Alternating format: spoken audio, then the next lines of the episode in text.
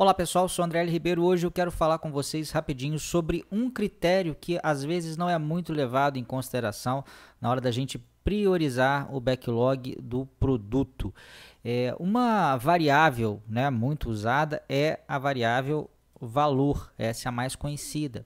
Então, dentre os itens né, que a gente poderia implementar dentro de uma próxima sprint, é comum a gente implementar aquela que traz o maior valor. Claro que cada empresa tem a sua forma diferente de medir valor, pode ser retorno financeiro, pode ser redução de custo, se for uma ONG ou uma, uma organização sem fins lucrativos, pode ser de repente a, a, capacidade de atendimento de um setor da população, é, mas independente da maneira como a gente mensura, né, valor é uma maneira bem comum aí da gente é, é, priorizar, né, definir qual que vai ser aquele item do backlog que vai ser implementado no futuro próximo.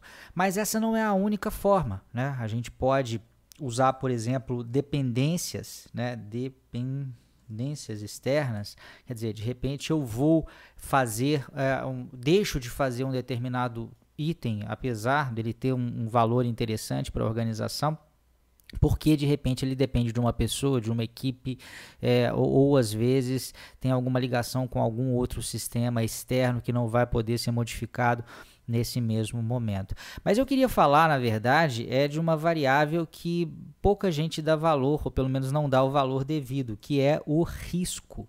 Né? Uma forma ou um critério para a gente definir qual item do backlog que será construído no futuro próximo é aquele que vai trazer o maior risco para um determinado projeto ou para um determinado produto.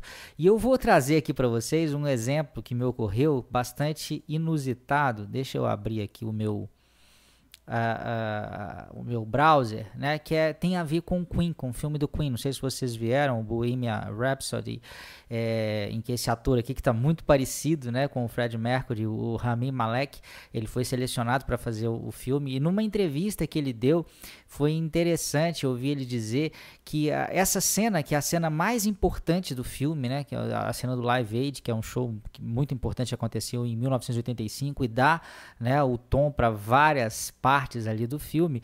Ele disse que essa foi a primeira cena. Na verdade, ele estava meio que em tom de brincadeira, né? Dizendo que uh, uh, pode ser que o produtor tenha feito essa cena num primeiro momento, porque ela era a mais importante do filme, e portanto, se não desse liga, né, se ele não, não, não representasse bem, se, se ela não ficasse bem feita, talvez fosse o caso de demiti-lo, digamos assim, entre aspas, não, demiti-lo mesmo, né, como o ator principal do filme e colocar outro.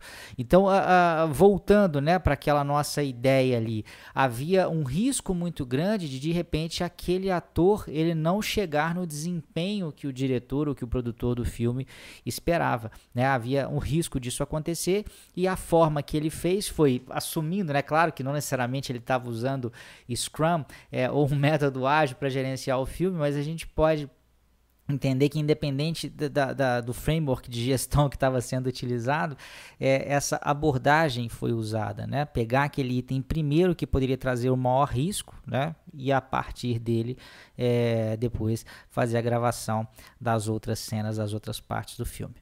É isso aí, um grande abraço.